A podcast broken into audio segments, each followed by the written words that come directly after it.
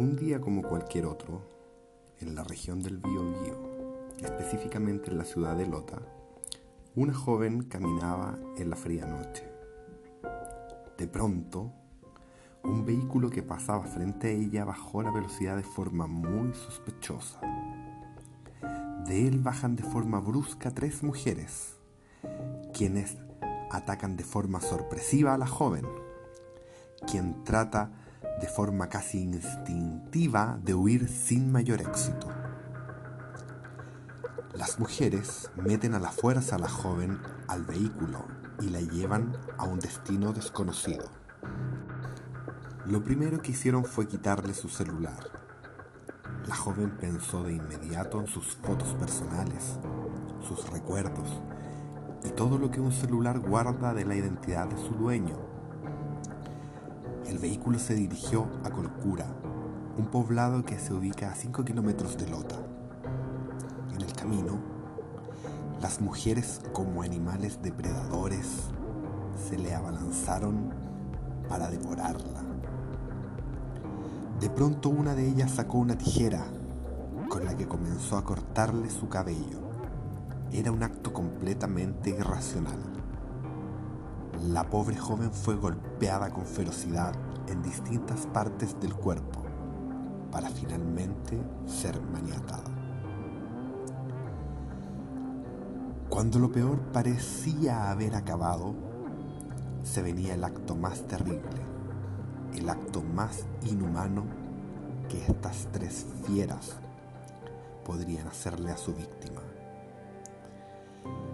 La obligaron a arrodillarse y le rociaron combustible para prenderle fuego.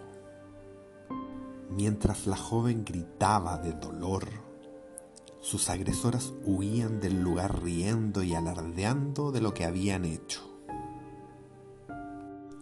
A pesar de tener su piel con quemaduras al rojo vivo, la joven consiguió soltar sus amarras y lanzarse a un riachuelo para poder apagar las llamas que la quemaban. Agotada, adolorida y llorando de impotencia, logró llegar a una casa del sector donde fue socorrida por sus habitantes.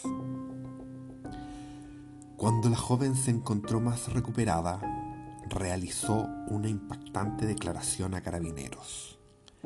Lo sucedido se trató de una rencilla sentimental y acusó directamente a una de las agresoras, otra joven de tan solo 17 años de edad.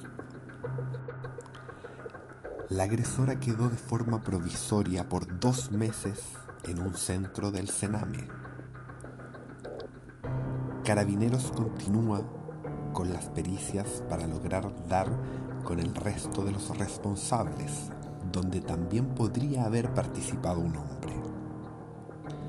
La joven víctima de esta agresión, que recién cumplió los 20 años de edad, está internada en el Hospital Regional de Concepción, donde se recupera de sus lesiones y quemaduras, pero nunca del recuerdo de esa noche de tortura tortura y dolor.